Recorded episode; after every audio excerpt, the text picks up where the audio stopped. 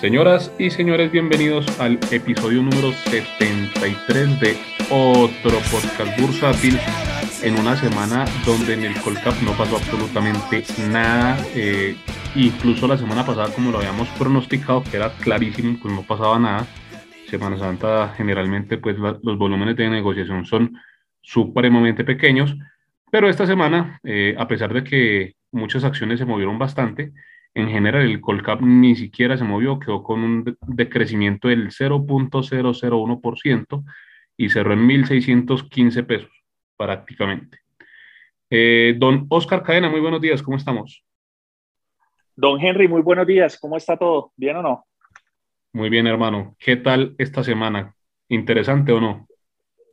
Tuvo cositas, tuvo cositas, como diría otro panelista este, de este podcast, algunas acciones tuvieron sus cositas, pero pues en general sí, eh, el Colcap se sigue moviendo al ritmo de lo que se mueven las grandes. Entonces, eh, los movimientos interesantes se vieron en las pequeñas, estuvo el tema de, de un rebalanceo de urgencia BHI, vainas chéveres que, que, se pudieron aprovechar. Correcto. Bueno, vamos a saludar a, a un invitadísimo, queridísimo de esta casa, eh, don Germán eh, ¿Cómo estamos, don Germán? Buen, buen día. Hola, buenos días, Oscar, Henry y pues otro podcast bursátil. No, pues primero que todo, muchas gracias por la invitación. Y no, pues como decía Oscar, fue una semana, pues digamos como retomando operaciones, ¿cierto? Como el mercado poco a poco vuelve a entrar. Creo que en lo personal hay cositas chéveres. Yo estoy un poquito más como puesto en rezagadas, entonces creo que hay como cositas interesantes en esas, porque las que, las de punta del Colcap, pues ya como que pues, están bastante calientes. Pero bien, cosas interesantes para hablar. Bueno, muy bien. Eh, antes de que continuemos, tenemos que hacer nuestro eh, bien conocido y nunca bien ponderado disclaimer. Eh, los contenidos que tenemos en este podcast ni siquiera son contenidos, no son recomendaciones de inversión y si ustedes invierten con lo que escuchen en un podcast es porque no tienen ni la más remota idea de qué están haciendo en bolsa. Bueno, eh, entonces, eh, esta semana entonces el, el Colcap eh, tuvo apenas un decrecimiento del 0.1%, pero si vemos a nivel individual, tuvimos unas que cayeron bastante. la bottom mover número uno de esta semana es la acción de Enca, que cae un 7.6% y cerró en 23 pesos. pues digamos que la semana pasada había tenido una, una valorización importante, hace 15 días estaba en 23.6, entonces básicamente devolvió toda la valorización que, que, tuvo la semana pasada. Eh, don Germán, ¿usted cree que estamos encontrando ya un, un, techo en Enca porque esos 24, 25 se le están complicando? Pues bueno, la verdad no es una acción que tenga, pero la verdad es que ha mostrado, ella, digamos, la acción, la, la compañía ha mostrado un desempeño muy bueno, creo que ya eso ya se refleja ya en el precio, lo que puede estar pasando es que ya puede haber como un periodo de, digamos, de cambio de manos, ¿no? Pero esos precios, pues digamos que de 7, de 8, de 14 ya difícilmente los veremos y estos precios ya de pronto ajustan un poco más a la realidad. Yo pensaría, inclinaría, sin tener, sin tener la acción, pues que podemos estar viendo como un periodo de cambio de manos con algo de corrección. Pero si la empresa sigue haciendo bien las cosas, pues no me extrañaría de pronto ver otro impulso alcista, ¿no? Pero bueno, pero es una opinión de pronto, pues de, sin tener la posición, ¿no? Claro. Eh, don Oscar, usted que sí la tiene, eh, ¿qué piensa con, con Enca? No, no, no, no, no, yo no la tengo, pero sí, esa sí es una acción que, que reviso periódicamente, no la tengo, pero es un comportamiento eh, apenas lógico que se da en una acción en la que pues eh, los volúmenes que opera no son altos, normalmente las puntas terminan bastante separadas, las puntas de compra y de venta, y cualquier transacción la manda un más 6, un menos 6, de hecho, estoy casi que seguro que ni siquiera fue con un volumen respetable. Esos movimientos se dan con volúmenes bajos. Eh, digamos que esa es la realidad de esa acción y esa es una particularidad de ella.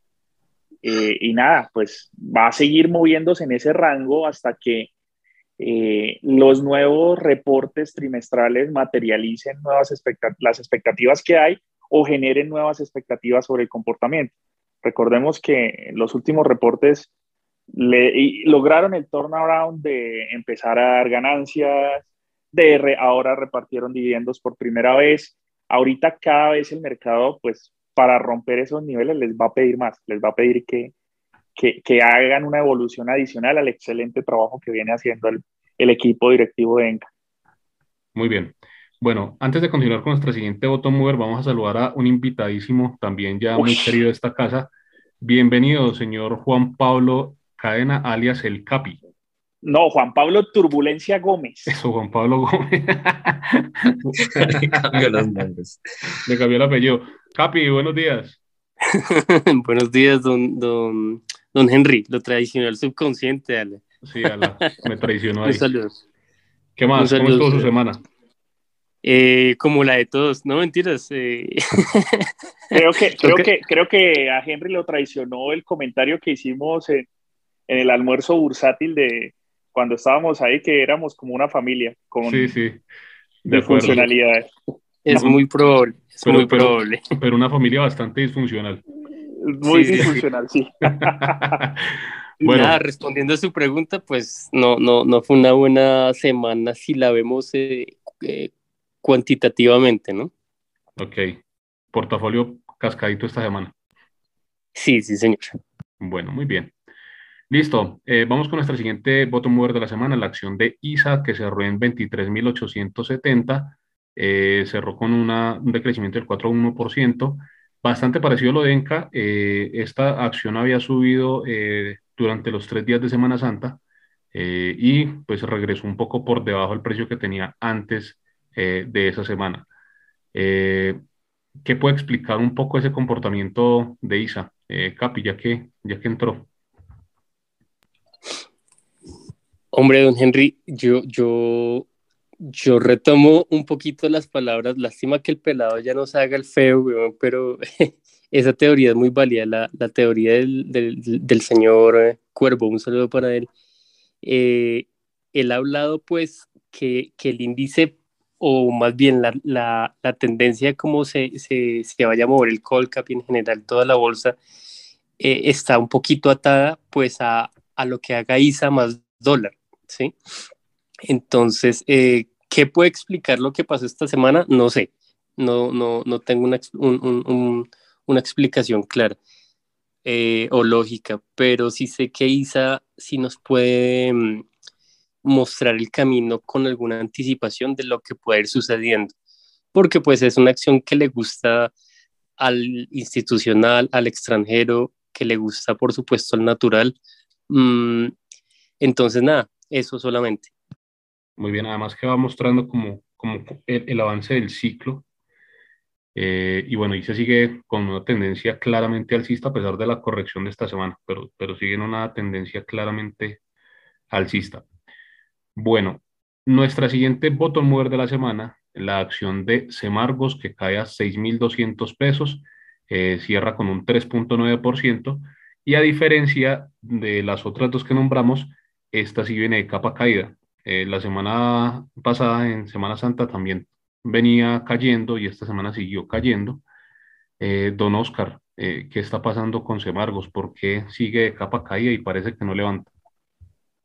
Pues para mí es, es, un daño colateral de lo que se vio esta semana y es que si bien en la bolsa, digamos que el movimiento estuvo más o menos tranquilo, lo que vimos fuera a nivel de los movimientos empresariales, eh, eso parecía una pelea de artes marciales mixtas. Eh, lo que sucedió en las asambleas de Sura, Nutresa, Grupo Argos, en, donde se ve que claramente va a haber una confrontación fuerte por, por control, por toma de decisiones, por la postura que se van a tomar ante las sopas de Sura y Nutresa, donde ya, digamos que los medios parlantes, llamémoslo así, los que replican la posición de Gilinski en el caso de Semana, han anunciado inclusive que se pueden tomar demandas contra los eh, independientes. Creo que todo ese ruido que viene impactando al GEA de muchas formas está empezando a golpear inclusive a las mismas acciones que siendo el GEA eh, participan indirectamente o no tiene una participación del todo clara en el proceso de las sopas de Escura y Nutresa.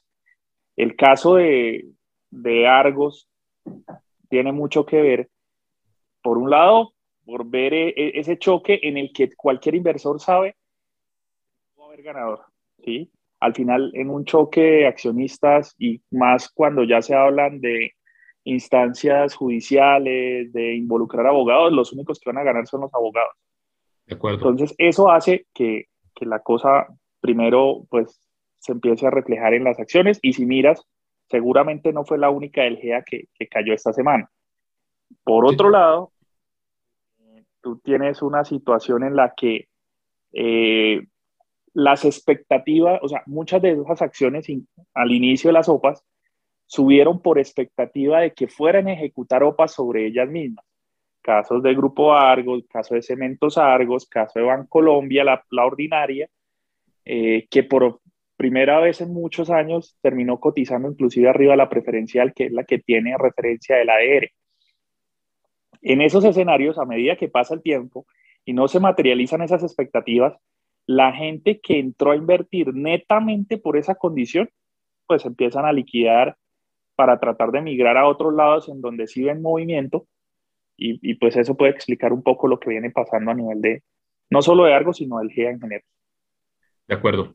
Eh, no sé ustedes, eh, pues, vieron en, esas participaciones de las juntas de esta semana, eh, pero a se le veía un poco ya como apresurado, como incómodo, como, como con muchas ganas de que, de que le aprobaran en esas juntas directivas las compras de, de Sura y sobre todo de Nutresa. Yo lo vi como, con mucho afán en el tema de Nutresa. se le ve como con muchas ganas, pero, pero sin poder. ¿Qué opinas ahí, Capi? Eso, eso lo hablaba un poquito, a ver, yo, yo hago el disclaimer, yo soy de, de los bichos raros que en, en, el tema Opa Gilinski no vio ni un peso, ¿sí? y pues nada, no, me da pena aceptarlo, o sea, igual no tengo que demostrarle nada a nadie. Entonces, pues puedo ver el, el toro un poco desde la barrera, ¿verdad? Eh, y tener un poquito más de objetividad. A mí, casualmente, pues si eso lo hablamos eh, durante la semana, eh, en, el video que le tomaron al man, al hombre ahí en, en, la asamblea, en la, de, en la de Argos, pues sí, sí, sí, sí lo noté incómodo, pero pues no sé si incómodo desde el papel ya del activista que quiere ser un, o sea, alguien visible eh, y pues incómodo, valga la redundancia, para la, para la Junta y para la empresa ser eh, eh, una persona muy, muy, muy, que, muy crítica con los procesos o si está un, poco preocupado pues por lo que habrá tenido que hacer para poder eh, liderar todo este proceso de, de OPAS, ¿no? me inclino pues más por lo primero, porque por, el, por el tema, pues porque está empezando a ser activista y, y de eso tenemos muchos ejemplos a, pues a nivel mundial con, con, con inversores de, de, gran talla que se le paran en la raya a, los, a, lo, a las juntas directivas aún desde, desde una posición minoritaria, eh, pero pues comienzan a visibilizar muchas, muchas, um, muchas cosas que, que el minoritario quiere hacer expresar, pero pues por no ser un Gilinski no puede expresar. Entonces, eh, pues falta ver cuál es la motivación del hombre si realmente él quiere comenzar pues como a, a picar a las juntas, eh, a hacerles ver que el, el, accionista también existe. Sabemos que el GEA es, una, es un conglomerado de empresas. No quiero, quiero decir esto, pero pues con pinzas, ¿no? Porque yo también he sido empleado. Mm, pero pues el GEA a veces es un poco papista, está muy enfocado hacia el grupo de interés. Eh, empleados y no tanto, por ejemplo, pues, eh, o bueno, o clientes y no está tan, tan enfocado, por ejemplo, al accionista, ¿sí? Y lo hemos visto durante los últimos 10 años. Lo vemos, por ejemplo, con el desinterés que hubo. No es el tema, pero pues no estamos hablando de Sura, pero podemos hablar del GEA. Em, con lo que sucedió con la recompra de acciones en su momento, un desinterés completo por, por em, ejecutar ese plan, como con una pereza, etcétera. Y de pronto, pues, Gilinski no está dispuesto a soportar todo eso y por eso lo vemos un poquito más beligerante, eh, lanzando darditos eh, que a los independientes, que aquí hay una obligación de nosotros pues con el accionista, etcétera, etcétera. Esa es mi opinión desde la barrera, don Henry. Completamente. Y, también, y también, don Henry, eh, me pareció genial que pues primero él llegó a hacer lo que tiene que hacer, a poner a valer sus inversiones, eh, a pelear pues obviamente lo que es el CAPI por los intereses de los, em, de los minoritarios pero también lo más importante de todo fue a sacar a esa gente de la zona de confort y a recordarles amablemente que ellos son funcionarios, ¿sí? Que ellos son, responden a un ente superior, o sea que sí tienen un ente superior, porque aparentemente como que no lo tenían tan claro o se les había olvidado, que responden a un ente superior al que le deben resultados, al que, por el que deben velar por sus intereses y el hombre se los puso de presente en los discursos y en la asamblea, sobre todo en la de Grupo Argos, donde les dijo, recuerden que ustedes tienen un deber fiduciario, o sea, básicamente les dijo, oiga, ustedes tienen que responderle a alguien por lo que hacen. La zona de confort en la que estaba el grupo directivo del GEA les permitía eh, tomar decisiones que muchas veces, pues no desconozco que muchas fueron acertadísimas, que han logrado que las empresas crezcan y demás, pero en otras no lo son tanto. ¿sí? Eh, independiente de si estoy de acuerdo de la OPA, con las OPAs o no, o con que vendan la participación de Nutresa o no, yo en eso no me voy a meter independiente de eso. Sí les recordó que ellos tienen un deber. Básicamente les dijo ya, acuérdense que ustedes le, reportan a alguien y ganan un salario por alguien. De acuerdo. No, y es que eh, definitivamente eh, en el tema de las decisiones que tomaba la Junta Directiva y la presidencia como tal, digamos que operativamente y, digamos que lo que tenían que hacer para sus operaciones y el crecimiento de su operación interna, pues decisiones muy buenas, pero de cara al accionista minoritario sí completamente olvidado. Eh, ese tema pues lo hemos conversado muchas veces y, el, el GEA en general pues muy, muy olvidados a los minoritarios. Bueno, eh, la siguiente voto muere de la semana, la acción de preferencial de vivienda que cayó un 3.4%, cerró en 33.300, viene con una corrección ya fuerte durante dos semanas. Eh, don Germán, ¿usted qué opina allí? Eh, ¿Parará la corrección o, volverá a subir? Bueno, no, esa, esa la tengo. Yo creo en la vivienda en el sentido de que es posible que haya habido un desacople entre, digamos, pues una relación que es bastante evidente entre, digamos, Bancolombia y la vivienda. Creo en que, obviamente, Bancolombia, pues, eh, tuvo como un impulso mucho más rápido, producto de lo que hablamos ahorita de este, este tema de las sopas, la presión, digamos, las expectativas de, de posibles sopas por, por, por acciones del grupo GEA pero la vivienda viene haciendo bien las cosas también, en, digamos que la pandemia supo llevarla, digamos, eh, sus resultados ya están mostrando buena recuperación y en ese sentido, eh, con el tema de la correlación, yo sí creo que la vivienda está de pronto en, una, en un periodo correctivo, pero sí creo que le queda mucho más para subir. Entonces, digamos que esa es una acción que tengo, la vengo siguiendo y va bien, la posición va bien. Entonces, sí creo que podemos ver en lo personal, yo, digamos, me animo a pensar, no, no es descabellado pensar en unos niveles de 38, 40, pues porque el sector bancario se está bien, se recuperó bien, supo sortear la pandemia relativamente bien y ya pues eh, con, con, con las expectativas de aumento de tasas de interés, eso también favorece el sector bancario y recordemos que, pues, que nuestra bolsa es una bolsa también netamente financiera.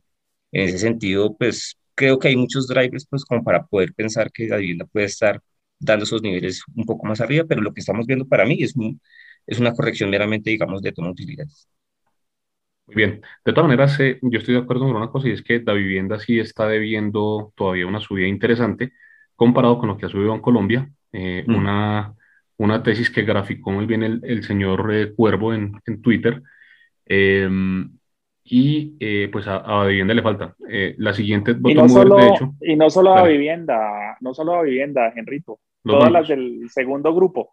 Lo que podríamos llamar el segundo grupo. La, en realidad el Colcap lo llevó a 1600, las tres o cuatro de, muy de alta liquidez, de las dos Bancolombia, ISA, y Eco, en su momento y Ecopetrol. no más. Sí. Entonces, lo que se esperaba en algún punto era que una vez estas se estabilizaran, los capitales migraran hacia esa segunda ola de acciones que son las de mediana liquidez que arrastraran el mercado, dentro de las que se encuentra la vivienda, Grupo Argos, Grupo Energía de Bogotá y demás. Ese segundo movimiento no se ha dado y hay algo de la incertidumbre política puede haber teniendo las elecciones ya a 20 días para esperar ese segundo movimiento. Puede ser esa la razón por la cual la vivienda todavía no despega. De acuerdo. Mm, respecto a Vivienda, qué pena, don Henry, si, si quiero hacer un comentario desde el punto de vista pues, del negocio, ¿no? Eh, e, es el, desde que la trajeron ahí a la, mm, al debate últimamente, pues con el tema de la correlación ahí con, con Bancolombia, pues uno comienza a mirarla, ¿no? Y, y es mm, de pronto junto con Bancolombia eh, una acción como híbrida entre value y grow porque no olvidemos que la vivienda al fin y al cabo es el segundo neobanco más grande de Latinoamérica, ¿no? O sea, no olvidemos ese detalle, que sea uno rentable en este momento y que eso sirva para algo, eso es otro tema, pues porque está en, en fase de crecimiento y establecimiento todavía, pero para colocarlo en términos blancos y negros, eh, estamos, hablando, estamos hablando de David Plata, Capi, o de la alianza con Rappi. No, estamos hablando de David Plata solamente, con, con, con, los casi ya 16 millones o 17 millones de, de clientes que, que manejaba. Exacto. Eh, entonces, eh, el tema de Rappi, exacto, ese es otro, otra, otra bandera, en este caso verde, en mi, en mi concepto, porque pues sí se han movido. Que sea rentable o no, pues eso ya depende de, de un tema gerencial y de estrategia y pues de rentabilizar los proyectos y eso no es de un día para otro. Mm, pero pues la realidad, o sea, en blanco y negro hoy, es que esos 16 o casi 17 millones de clientes que tienen con, con David Plata lo convierten en el segundo neobanco más grande de Latinoamérica y eso no es cualquier, eso no es cualquier huevada tampoco, ¿no? Y si a eso le sumamos el resultado que tuvo eh, en la medición del Net Promoter Score, que mide la satisfacción de usuarios, la vivienda es de los bancos mejor posicionados en Colombia en ese aspecto. Entonces, uno va sumando ese tipo de cositas y le ve, le ve potencial. Eh, por cierto, nota al margen, Capi, muy millennial tú con el tema de bandera roja, bandera verde.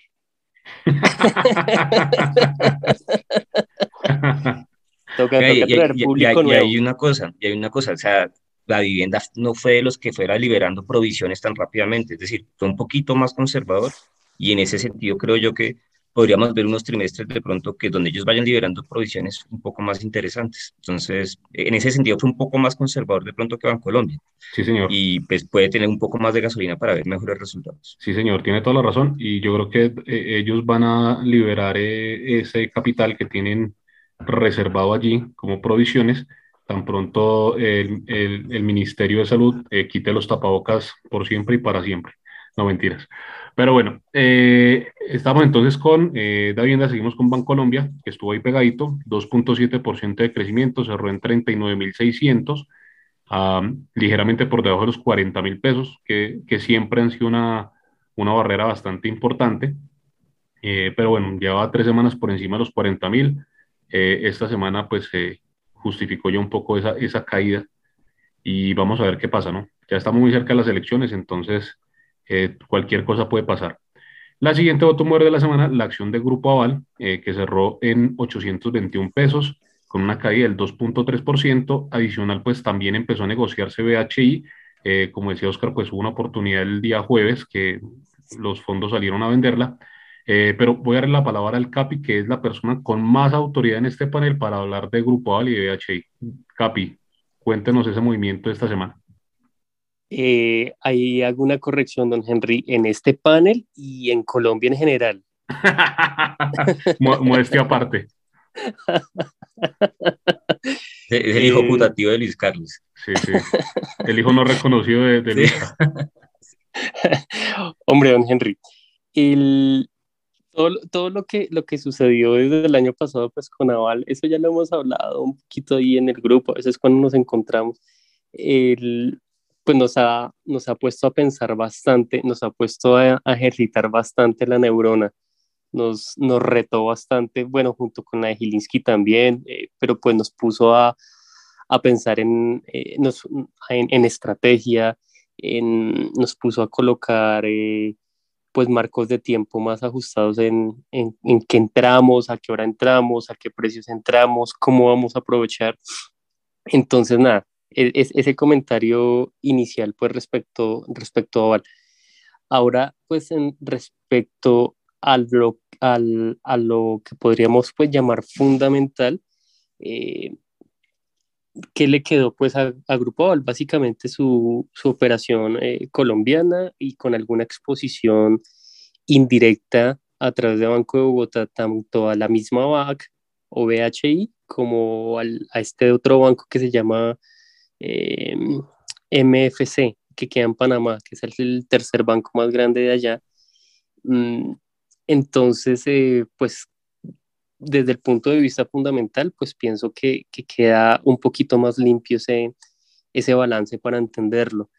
Eh, de pronto yo sí soy excesivamente eh, versero, si se quiere, con el tema y, y del, de, bueno, Aval BHI para llevar las dos. De pronto lo que, mm, lo que no, no, no me gusta tanto en este momento es como la incertidumbre que, que, que, en la que seguimos alrededor de, pues de Aval. O sea, mm, Luis Carlos eh, se, se, lanzó ahorita pues por BHI, pero pues no, no tenemos así como un, un, una, un faro, una guía de qué puede estar pasando. Uy, Capi, perdón, que, perdón ser tan grosero, perdón ser tan grosero e interrumpirlo, pero ustedes sí notaron la desfachatez con la que este man llega y dice, es que Luis Carlos, no habrán dos personas en el mundo que refieren hacia Sarmiento. de pronto la mamá y el padrino de bautizo.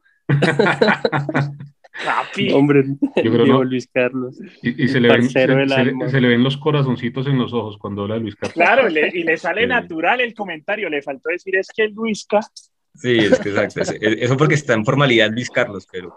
Sí. sí, porque cuando estamos en el club, eh, le digo de otra manera. Bueno, sin, detalles, Capi, eso ya, ya empieza a sonar muy sospechoso. Poco heterosexual. Muy poco heterosexual. Dale, Capi. Entonces, eh, no, pues nada, el, el, el tema, o sea, quedamos sin un faro pues para saber eh, eh, o entender más o menos cuál es la estrategia de Aval mm, y con su dichosa caja. Con su dichosa caja, no lo tengo muy claro. O sea, la OPA por BHI la ha lanzado directamente, bueno, no Luis Carlos, pero el doctor Sarmiento. Y, y, no, y no, no, no, no, sabemos pues qué, qué va a pasar pues con esa caja. Yo no lo tengo muy claro, pues es bastante dinero, ¿no? Eso pues por el lado de Aval. Eh, ya en su momento pues con BHI ya sabemos pues toda la... Ya hablamos de BHI, ¿no? Y, pero, sí, ya una parte, pero dale.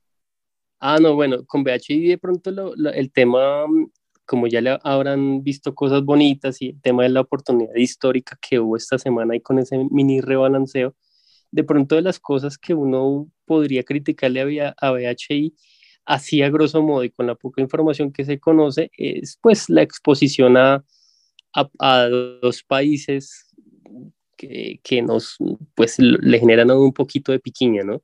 El caso Nicaragua, ya sabemos qué pasó esta semana, pues con el tema ese de San Andrés y el tema El Salvador, pues donde este señor es un tiro al aire y es una veleta, o sea, un día para un lado, otro día para otro y no, no se sabe qué, para dónde va. Esas son como las amenazas que uno podría ver en BHI. De acuerdo. Don Germán, eh, pues no sé usted qué expectativa tenía con, con ese micro rebalanceo, como dice el Capi, pero yo pensé que le iban a tirar un poco más abajo, que le iban a, bajar el precio un poco más abajo, pero realmente en los 280 de Chile salió bastante comprador y, y, no terminó cayendo gran cosa. Eh, ¿Usted qué opina? ¿Por qué, ¿Por qué, ese interés comprador allí? ¿Por qué no le dejaron caer más? Y, y también otra pregunta, ¿por qué esos fondos salen a reventar esa, esa acción? Bueno, de pronto empezaría por la segunda. Entiendo que desde pues, pronto desde de, lo que han compartido información ahí en el grupo, de pronto Jairo Moreno, que es una persona que aporta valor, él, tiene la tesis de que pues esa acción, digamos, no cumple ciertos parámetros para poder, digamos, mantenerla por parte de los índices o de los fondos de inversión. En ese sentido, pues esa, ahí se fundamenta parte de la decisión de salir a vender. Por ejemplo, creo que uno, uno de esos parámetros es que no es, un, no es una especie que tenga, digamos, como eh, operación en Colombia. Entonces, creo que eso implica que algunos fondos tengan que salir a vender. Ahora, ¿qué, ¿por qué no sale más abajo? ¿Por qué no, digamos, no le revienta más abajo? Pues yo creo que también es que la acción tiene valor. O sea, creo que la operación de decisión no es, no es producto de, digamos, de una banalidad de, de, de, Luis Carlos Sarmiento. También es porque, pues, hay parte en estrategia, pero también hay parte, digamos, de intención de liberar valor. Y es una operación que, que genera valor seguramente, porque, pues, BAC es el grupo financiero más grande en toda Centroamérica. Está, pues, en, en las principales economías, digamos, del, del subcontinente centroamericano. Entonces, yo creo que es una acción que, digamos, si uno la mirara por, valoración normal, digamos, del sector financiero, pues podría estar dando fácilmente 1,3, 1,4 valores libros. Eso creo que la ubica como por unos 320, 330. Pero pues en ese sentido, claro, o sea, si se está comprando valor, pues difícilmente verla bajar.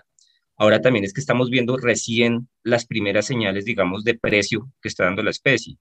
Y como decía Oscar, y si sabemos que dentro de muy pocos días, unos 15 a 20 días, vamos a tener una señal de compra fija, fija de 2.93, la razón es porque, porque, porque iría a bajar más de 2.80. O sea, es complejo. O sea, es difícil ver o creer que la pueden castigar duro teniendo en cuenta esa señal de compra en tan corto plazo. Entonces, en ese sentido, pues la señal de venta, la, la, venta, porque pues algunos fondos tienen que salir a venderla por parámetros y por reglamento de los fondos, pero sí difícil creo yo que veamos un 2.75 o algo así, no, no creo, yo creo que ya conforme salga ahorita la ventana de OPA, va, vamos a acercarnos a los precios de OPA, un 2.89, 2.90, 2.91, eso.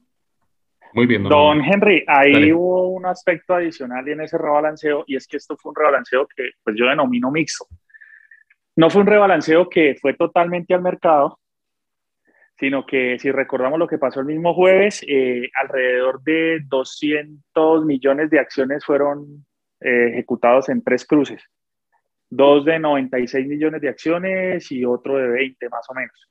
Entonces esas son operaciones de 56 mil millones de pesos. Típicamente eso no lo ejecuta el mercado eh, normalmente. Eso es una, son operaciones preacordadas, eh, ya sea índices contra fondos de pensiones o inclusive pues eh, compra a mercado de parte de algún interesado.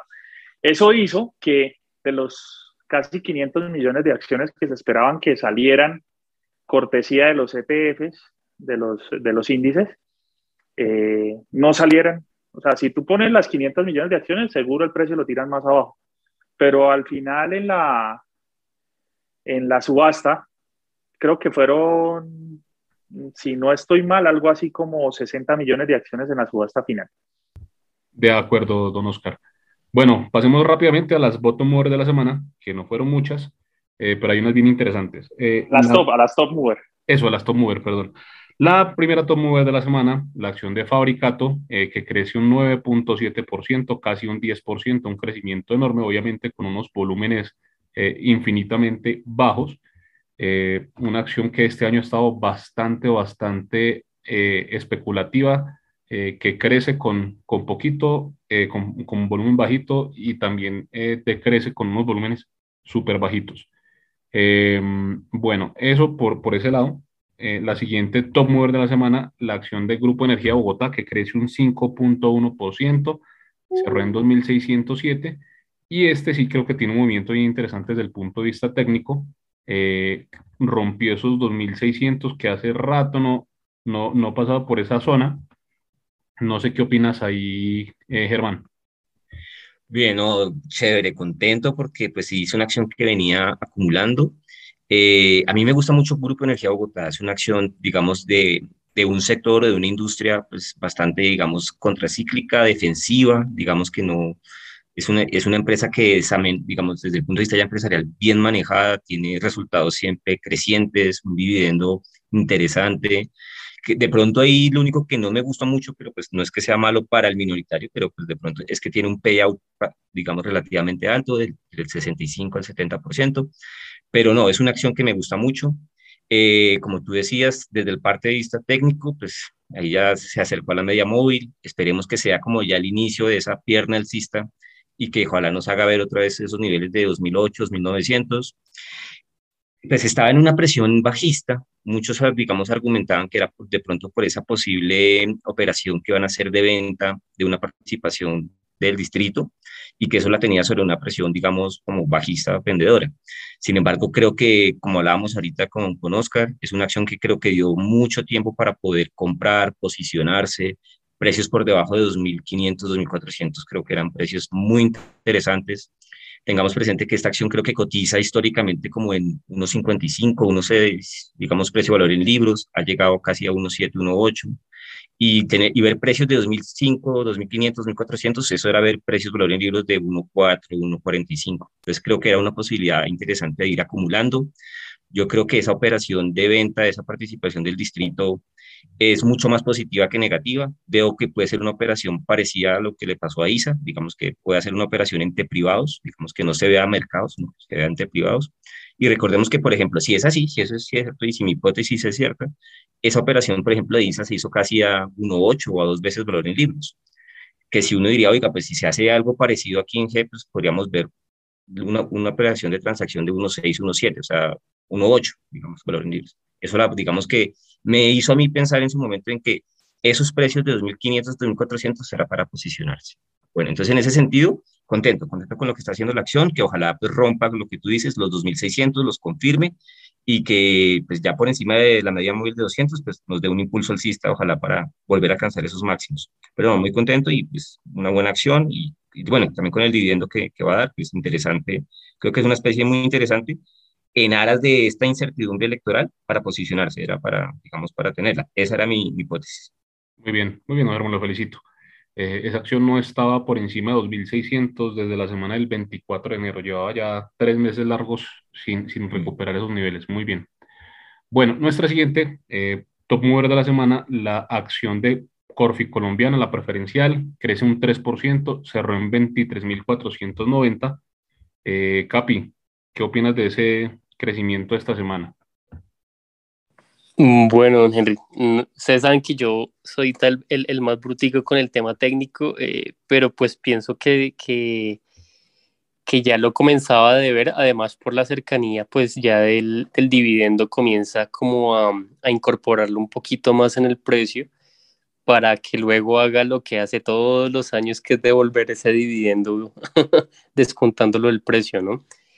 Eh, uniendo un poquito la anterior a JEP, eh, qué bacano sería que el doctor Sarmiento eh, se pusiera a la 10 y, se comprara ese, esa participación que el distrito va a ofertar, ¿no? Para ahí a través de Corficol. Con eso quedamos más montaditos ahí, porque a mí fue de los que se, yo soy de los que se quedó de JEP. Eh, la estuve persiguiendo y por perseguir centavos, eh, pues nada, me quedé, me quedé, me quedé. Eh, entonces, nada, pues respecto a Corficol, eh, pues pienso que, que, el movimiento comienza a ser como el calcado de todos los años, que busca incorporar el, el, el, el dividendo y para después devolver. Es, ayer hablábamos y creo que los últimos tres años no ha hecho nada la acción, ¿no? O sea, es, es muy quieta, muy lateral, sabemos pues que tiene valor, sabemos también de los problemas estructurales que está comenzando a mostrar con la reposición pues de su portafolio de proyectos, están un poquito dormidos, etcétera. Eh, pero pues bueno, ahí la tenemos en el radar, sabemos cuál es la cuál es la mm, el estado de la empresa y, y pues nada, respecto al precio es, pienso que es el dividendo, don, don Henry. Muy bien. Bueno, nuestra siguiente tomo de la semana, la acción de BBC, la Bolsa de Valores de Colombia, que creció un 3%, cerró en 9.635, también recuperando niveles de hace unas dos, tres semanas eh, que los había, los había eh, perdido. Eh, y creo que pues es un movimiento de recuperación técnica, no, no veo nada adicional allí. señores, pasemos muy rápidamente entonces ahora a, ver qué pasó esta semana eh, una semana donde el dólar tuvo un crecimiento supremamente alto, eh, creció casi 150 pesos esta semana. Eh, entonces, ¿ustedes qué creen que pasó esta semana qué creen que va a pasar las próximas semanas con el dólar, porque ese movimiento fue bastante, bastante fuerte. Don Oscar. Pues, don Henry, yo acotaría el comentario y diría que el crecimiento o la subida fue los últimos días, ¿sí? De hecho, eh, ayer abrió con GAP al alza duro, ¿sí? Se fue casi 70 pesos en la apertura y, y bueno, cerró nuevamente arriba de 3,800. Creo que en estos momentos pues se está incorporando algo de la, eh, del, del, de la incertidumbre política que hay. También el comportamiento eh, general alineado a emergentes. Brasil también tuvo eh, un comportamiento muy similar, pero pues en el, en, el, mediano plazo, en el, en el ya, vamos a seguir viendo esos bandazos en función de las encuestas que vayan apareciendo, en función de las noticias que tengamos y demás. En el mediano plazo hay dos corrientes. Hay unos que dicen el ciclo manda eh, y en función del ciclo manda, la tesis de ese grupo es el dólar, pues en una elección adversa acá en Colombia, va a tener una ligera subida y luego va a empezar a corregir porque el, ciclo económico va a ser más fuerte que el impacto político. Esa es una, es una corriente. Los otros, eh, que son, digamos, un poco más escépticos, lo que dicen es, eh, nos vamos para el carajo porque al subir una opción antimercado, eh, la reacción del dólar va a ser irse al cielo y con las medidas que propone, esto se puede complicar. ¿sí?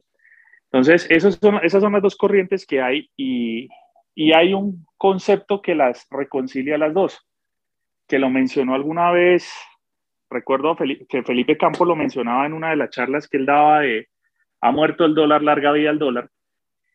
Y él decía, si, si la opción antimercado que sube respeta los mínimos básicos del mercado, el ciclo económico va a mandar. ¿sí? Entonces, es, ese condicional es el que nadie tiene claro que se vaya a cumplir o no. Si me preguntas, mi opinión personal es que está difícil que se cumpla. Cada vez y cada propuesta es más loca que la anterior y veo gente muy confiada en que la institucionalidad en Colombia va a hacer lo suyo, que puede que sí lo haga, pero analicen algo. Eh, este, este candidato, para no darle publicidad y no, no dar el nombre, ¿Por qué creen que está presionando tanto ganar en primera vuelta? Porque ganar en primera vuelta lo legitima para automáticamente hacer lo de manual que hacen todos los gobernantes de esa corriente. Lo vienen haciendo en Chile, lo están proponiendo en Perú, ya lo hicieron en Argentina y es sencillito, constituyente. Con una elección mayoritaria en primera vuelta, pues el hombre queda legitimado para solicitar esa famosa constituyente y ahí sí apague y vamos. Entonces, creo que el dólar ahorita está incorporando algo de ese riesgo y algo de lo que viene pasando a nivel eh, externo entre dólar versus monedas emergentes. Muy bien, don Oscar. Eh, qué susto, qué susto. Bueno, eh, otra cosa importante de esta semana fue la caída tan fuerte que, tuvo el Standard Poor's 500 ya lleva tres semanas seguidas cayendo, pero esta semana cayó durísimo, cayó pues desde los niveles de los 4.400 eh, que cerró la semana pasada a 4.270 puntos. Eh, y, y, el tema de Netflix también fue bastante comentado, todas las tecnológicas vienen cayendo bastante fuerte. Eh, ¿Ustedes qué opinan, muchachos? ¿Qué, ¿Qué, pasará con ese Standard Poor's? Porque se viene, se viene ahora sí técnicamente haciendo como, como máximos menores, se ve como una tendencia ahora sí a caer. ¿Qué opinan? Mm, a ver, el tema inflación, más allá de todo el tema periodístico y que los precios, que pues, pues por supuesto de, genera ruido, el tema, el tema inflación pues mm, pareciera que va a comenzar a, a mellar bastante el, los márgenes y rendimientos a los que nos tenían acostumbrados por los en los últimos 10 años pues las empresas estadounidenses o al menos eh, las que cotizan en, en los mercados americanos. eh, pues porque sabemos que eh, incluso ya hay por ahí un, ¿cómo se llaman los, los, los de la FED? gobernadores. Bueno. Presidentes. Chairman, los chairmans de la FED, sí. Eso, por ahí hay un chairman de, de uno, una de las, de, la, de las reservas regionales que ya está proponiendo punto 75 eh, en las tasas. Entonces, pues todo eso, todo ese tema, pues sabemos que empieza a perjudicar el consumo y por, por defecto eh, el rendimiento de las empresas y, pensaría uno que el, el, tema, el tema mayor es que la inflación pues va a comenzar o, o, el mercado percibe que va a comenzar o va a seguir deteriorando los, los márgenes de, de las empresas. En los pocos reportes que hemos visto, eh, aun cuando no hemos visto, o sea, por ejemplo en el caso de Netflix, aunque no es Standard Poor's, ¿no? Pero pues no, no, nos muestra una, una valoración o un view del mercado. Eh, no hay todavía una afectación en, en la generación de, de utilidades. Mm, si comenzamos a ver pues como un deterioro en el, en el fundamental del negocio, en el caso de Netflix, pues eh, en la cantidad de, de usuarios, ¿verdad? Eh, Tesla, por el contrario, mostró otra, otra cara. Mm, pero pues bueno, esperemos las tradicionales así tipo General Electric, eh, tipo Caterpillar, tipo John Deere, a ver qué, qué nos dicen. Don Germán, ¿cómo la ve? Sí, yo creo que también, digamos, ahorita hay más elementos para pensar que sí ya estamos entrando a un bear market que a que seguir, digamos, una senda alcista y ver nuevos máximos. Lo que decía el CAPI, digamos, las expectativas de subida de tasas de interés, ya digamos que están sonando en algunos de 0,75, incluso ya algo muy extremo de 100 puntos básicos y eso obviamente pues a, a todas, todas estas empresas que son growth y que de pronto tienen un poco de apalancamiento y deuda fuerte, pues sí les va a pegar duro, les va a pegar duro y es posible que eso es lo que estamos ya, eh, digamos, viendo. También eh, algo que alguna vez pues, en, en, una, en, una, charla escuché es también, digamos, pendiente lo que es la anatomía del mercado, ¿no? De que no vamos a ver, pues no vamos a ver ahorita niveles del estándar de 3008, 3006, no, pero sí, obviamente vamos a ver bajadas con unas, digamos, eh, eh, rebotes fuertes pueden ser, pero yo sí creo que ahorita el contexto está mucho más para pensar en un bear market que en, que en ver nuevos máximos. El tema de la inflación, el tema de las expectativas de subida de tasas de interés, el tema de la, de la curva invertida, eso ya son señales que van anticipando que es muy probable que en un relativamente corto plazo, de pronto un 2023, ya estemos viendo recesión en el mercado americano. Entonces, sí, yo me, digamos que mi tesis es, ya no veremos nuevos máximos. Sí es posible que veamos rebotes fuertes, es posible, pero sí creo que estamos ya pues, entrando en un bear market. Eso. De acuerdo, de acuerdo. Y ahora, usted mencionaba algo muy importante, don Germán, y es que eh, las correcciones eh, para todos nuestros oyentes se pueden dar de dos formas. No necesariamente, eh, y estoy hablando como contexto mercado global, difícilmente en un mercado global, en en el Standard Poor's, por ejemplo, veamos caídas del 60, 70% o siquiera de un 40% como vimos en Netflix esta semana. La cuestión es que la corrección se puede dar con una caída fuerte o se puede también dar en el tiempo, mm. manteniéndose en unos niveles y durando muchos años en esos mismos niveles o mucho tiempo en ese mismo nivel.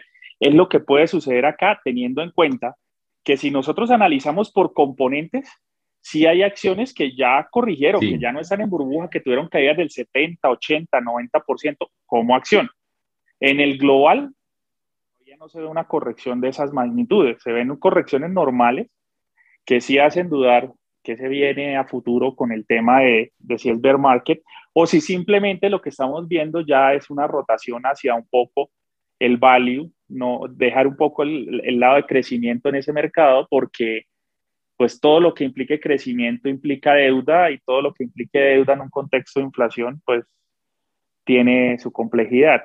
Entonces, eh, lo que podríamos estar viendo es migración hacia inversiones en empresas que, como muchos de los que saben, han definido, que puedan transferir rápidamente el crecimiento, la inflación a precios del consumidor.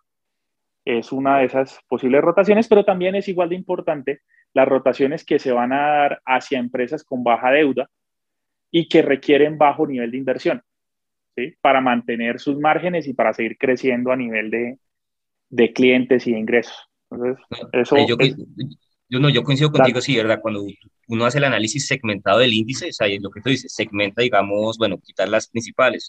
claro, hay muchas que ya han corregido fuertemente y que de pronto ahorita artificialmente vemos niveles en los índices, pero mucha parte del mercado ya ha tenido una corrección fuerte, o sea, que mucho más del 20% como para poder afirmar que ya hay bear market. Entonces, sí, creo que lo que tú dices, de pronto estemos viendo una etapa de resistencia en el índice, pero sí creo yo, mi, tesis es que ya estamos viendo pues, un bear market. Eh, ok. Bueno, señores. En, don Oscar, una pregunta. Dale. Ustedes que saben más y tienen más el, contexto histórico, normalmente cuando esos bear markets eh, comienzan a aparecer y, son tan evidentes, y las empresas que son mm, grow eh, comienzan a verse muy perjudicadas pues por su exposición a deuda y todo, lo que normalmente hace el inversor extranjero es que eh, salir del mercado o buscar otros segmentos, llamémoslo más defensivos dentro de, dentro de Estados Unidos o dentro, sí, dentro de, de, los mercados desarrollados. ¿Qué es lo que normalmente hace el inversor? Eh, el... Capi, en, estas condiciones hay tres caminos. Lo primero es eh, si tú ves que hay un aumento fuerte a nivel de tasas, eh, se van a ver primero inversores que empiezan a desapalancarse porque ya el apalancamiento les cuesta demasiado. Entonces hay retiro de los flujos de inversión para pago de esas deudas. Lo segundo que ves es una migración fuerte a la renta fija. De hecho, acá en Colombia ya lo estamos viendo, ya hay tasas interesantes a nivel de renta fija y es probable que en Estados Unidos, a medida que suban tasas, se pueda dar un escenario similar. Y lo tercero es que empiezan a hacer búsqueda de en la renta variable en donde pueden obtener unos rendimientos significativos. Entonces empiezan a buscar eh, mercados subvalorados. Eh, no van a salir a buscar Colombia, porque pues, nosotros no existimos, básicamente, con nuestro mercado tan pequeño, pocas acciones y demás. Lo que ellos hacen es buscar índices emergentes y pues cuando irrigan esos índices emergentes, algo nos toca a nosotros. Pero pues digamos que esos son los tres movimientos clásicos eh, que haría un inversor en una situación de esta. Que si migran dentro del mismo Estados Unidos a acciones eh, con valor, sí, también lo hacen, es lo que hacen, de hecho, inversores grandísimos como, como Buffett y como eh, ICANN, que empiezan a buscar posicionarse en empresas resilientes a contextos de inflación, no la tengo tan clara en el momento en el que se genera una recesión.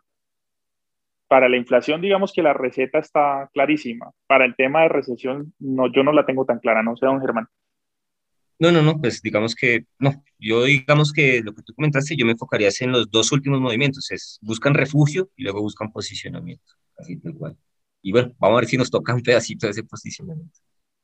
Esperemos sí, ojalá, ojalá, ojalá, ojalá, porque es que estoy muy rojo, viejo, man. Eh, pero Capi, eh, el problema de los rojos suyos es una animalidad porque tiene la vivienda. El rojo de cambio que tiene la vivienda. Eh, eh, y, aval, son colores corporativos. exacto. Bueno, señores, eh, el descache de la semana entonces. Ah, pucha, ¿Cómo ven el cierre para...? Bueno, yo en lo personal le pongo un 1595. Don Germán se fue agresivo a vernos perder el 1600. Capi. Sí, creería. Yo, yo me voy por mm, Espere que tengo la calculadora acá. 1581. Un 2% abajo más o menos. Listo. Eh, no, yo sí creo que cae, pero no tanto. 1605 es mi, mi pronóstico. Y el de Henry nos lo queda viendo porque pues, la conexión le falló en estos momentos. Bueno, señores, muchas gracias, Capi. Muchas gracias, don Germán para acompañarnos en el capítulo del día de hoy. Pues la invitada y no, pues chévere aportar cuando, cuando, pues, cuando podamos, ahí estamos. A ustedes muchas gracias, igual, igual. Gracias, gracias. Bueno, chao Capi, chao Oscar, nos vemos. Felicidades. Hasta luego, como diría Henry, esto fue otro podcast bursátil.